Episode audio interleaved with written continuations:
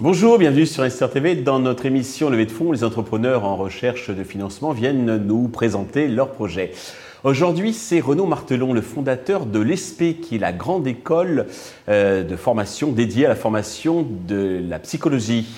Renaud, bonjour. Bonjour.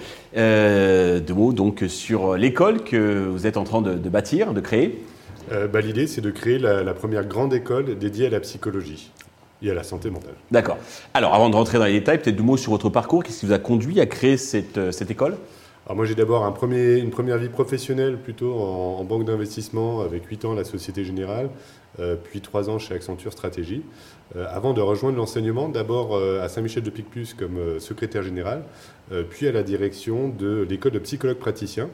Et donc voilà, c'est cette expérience à l'école de psychologue praticien euh, que j'ai eu envie de mixer avec mon expérience comme étudiant à l'EDEC et à l'INSEAD pour euh, développer réellement euh, le modèle grande école adapté à la psychologie. Alors justement, qu'est-ce que vous avez observé donc de, ce parcours et quelles sont vos spécificités, vos atouts qui vous distinguent donc bah, des cursus traditionnels pour se former à la psychologie?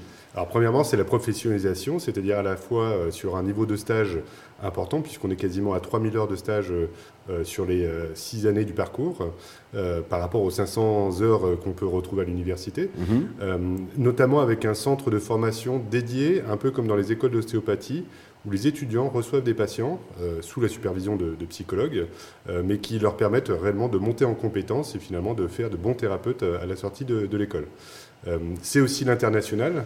Euh, avec dès la rentrée 2025 un parcours 100% euh, en anglais, euh, un bachelor qui se situera à la fois en France, aux États-Unis et en Espagne, euh, et donc, euh, voilà, l'idée, c'est vraiment d'avoir une ouverture à l'international, d'où le E de, euh, enfin le E de SP, c'est pour européen. Européen, d'accord. Donc école école de psychologie, école supérieure, de, psychologie, donc européenne. alors, le, alors déjà, rentrons dans le dans le sujet, le côté business model. les écoles de commerce, par exemple, une grande partie donc du financement, c'est les chambres de commerce et d'industrie. Il y a la partie bien sûr des, élèves, des, parents. vous, qui, qui va payer donc les frais de scolarité? Ah, c'est les parents essentiellement. Alors après, euh, le but c'est aussi d'avoir une, euh, une filière euh, plutôt orientée ressources humaines qui permettra d'avoir de l'apprentissage pour financer les études. Mais c'est mhm. le cœur, ça sera essentiellement des frais de scolarité payés par, par les parents. L'année sera de, de, quel ordre? Alors en bachelor, ça sera 8 000 euros. 9 000 euros en, en, Master of Science. Et l'idée aussi, c'est d'avoir un parcours dédié pour les gens en reconversion professionnelle pour qu'ils puissent continuer à travailler tout en montant en compétences sur la partie de la psychologie. Et là, on est à des tarifs de 12 000 euros euh, par an. D'accord, ok. Alors, vous en êtes tout. Donc, je crois que vous voulez lancer la, première classe euh, l'année prochaine. En septembre 2024. D'accord. On est en, phase de recrutement, c'est-à-dire on fait les salons étudiants, voilà, la communication digitale qui commence. le but, c'est de commencer les recrutements, en gros, de décembre à mars, qui est un peu la période où les élèves, les élèves se décident mmh. pour aller sur Parcoursup. Nous, l'intérêt, c'est qu'on n'est pas dans Parcoursup. D'accord. Euh, donc, ça nous offre plus de flexibilité et c'est aussi très rassurant pour les, pour les parents d'avoir une réponse le plus tôt possible sans passer par une moulinette où finalement on, postule à quelque chose et on ne sait pas finalement si on est pris ou pourquoi on n'est pas pris en tout cas. D'accord. Par, euh, par classe, par, par année, euh, il y a combien d'élèves L'idée, c'est d'avoir des promos maximum de 50 étudiants, ce qui permet aussi d'avoir des demi-groupes de 25 étudiants, à la fois pour les, pour les langues mais aussi il y a, alors, il y a un peu de statistiques, donc voilà, il y a aussi des, statistiques, donc là c'est bien de pouvoir faire des, des groupes de niveau. D'accord. C'est essentiellement présentiel, hein, parce que vous, l'avez dit, donc la, la, pratique, bien, bien évidemment, c'est donc euh, sur le terrain, et euh, donc euh, vous cherchez, je crois, les bureaux qui seront, des locaux qui seront à la défense. Hein. Voilà, bah là on est en train de finaliser, donc ça, ça, sera à la défense. L'intérêt, c'est à la fois d'être finalement proche des centres euh, de décision des entreprises pour la filière RH, euh, mais aussi pour le centre de formation, de pouvoir euh, proposer des services de santé mentale à, tarif réduit pour les populations locales, c'est-à-dire les habitants de Nanterre, de Puteaux, de Courbevoie. Plus aussi, en fait, il y a beaucoup d'étudiants à la Défense maintenant. Il y a, je crois que c'est 50 000 étudiants à la Défense. donc comme ça, ils pourront accéder à des soins à des prix très attractifs. voilà. Voilà. il y a aussi tous les cadres des tours qui. qui ah, les cadres aussi. Alors eux, normalement, la question financière euh, est un peu moins. Euh, c'est vrai. Mais, effectivement, ça, peut être euh, pour eux aussi la, dans la prévention du burn-out, ça peut être Une bonne conclusion. Ok. Alors pour ça, bah, pour avoir les locaux à la défense et puis être sur les salons, etc., il faut des, moyens. Combien cherchez-vous et à quel usage ces fonds vont-ils vous servir?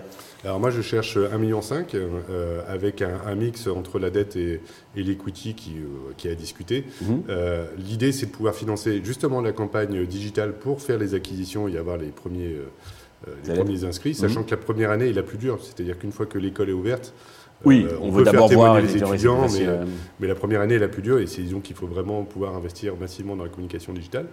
Ensuite, c'est euh, bah, dans le suivi personnalisé, c'est-à-dire que la première, euh, dès la première année, euh, moi je veux qu'il y en ait un career center qui, fonctionne, des, services internationaux qui permettent d'envoyer des étudiants à l'étranger. D'accord. et donc ça demande d'investir en ressources humaines. Et puis le troisième centre de coût, bah, c'est les locaux. Effectivement, si on veut avoir des locaux à la fois agréables pour les étudiants, qui offrent un cadre d'études sympathique, mais aussi qui puissent permettre de, recevoir le centre de formation, bah, ça demande un investissement euh, relativement important dès la première année. Et combien d'enseignants pour une classe de promotion de 50, 50 euh, élèves ça, nécessite combien d'enseignants? Alors après, ça dépend du nombre de cours, mais on va dire que euh, c'est une dizaine d'enseignants. D'accord. Mais en ETP, on a à peu près un, un ETP par classe. D'accord. Donc c'est pas euh, finalement la, masse salariale d'un enseignant, c'est pas si important que ça. Par contre, ça demande de, de pouvoir aller chercher différentes compétences et mmh. différents intervenants qui puissent couvrir un peu euh, tout le spectre de la formation. Et là, j'imagine que vous avez des profils déjà identifiés. Euh, oui, bah alors de fait du fait de mon passé, voilà, je, je, suis déjà très sollicité par, par des enseignants et autres qui, qui, aimeraient bien pouvoir enseigner. Et c'est vrai que c'est attractif pour eux parce que ça leur permet voilà, d'enseigner dans une école, ce qui change un peu du quotidien, et puis bah, de participer à un projet un peu disruptif dans le, dans le monde de la psychologie. C'est aussi intéressant pour eux. À combien vous valorisez? Alors, la valorisation, euh, c'est. Euh, en cours, mais juste avoir un ordre d'idée, hein, bien sûr, pas à l'euro près. Bah, disons que le 1,5 pour. Donc après, ça dépendra du mix equity ou dette, mais euh, c'est de, d'être équivalent à peu près à 20% du capital. D'accord, de, de sceller une vingtaine du, du capital en fonction de, l'equity que vous allez lever. Hein. C'est ça. Pour conclure, Renaud, avez-vous un message particulier, les citations de tous les investisseurs qui nous regardent et nous écoutent? Oui, alors effectivement, c'est-à-dire que le, modèle de l'enseignement supérieur, c'est un modèle rentable et, euh, c'est euh, finalement assez rapidement, à partir du 11e étudiant, les classes sont profitables. Euh, mais investir dans l'ESP, c'est surtout investir dans, l'avenir des, étudiants et de la santé mentale, qui est vraiment un des sujets majeurs de, à, l'heure actuelle. Et c'est bien de pouvoir apporter une solution et d'investir dans autre chose que purement un aspect financier. Renaud, merci. Euh, je souhaite euh, une grande réussite pour euh, l'ESP, pour cette grande école. tous les investisseurs intéressés peuvent contacter directement Renaud, contacter la chaîne qui transmettra les coordonnées. Merci à tous de nous avoir suivis. Je vous donne rendez-vous très vite sur Investeur TV avec d'autres projets dans lesquels investir.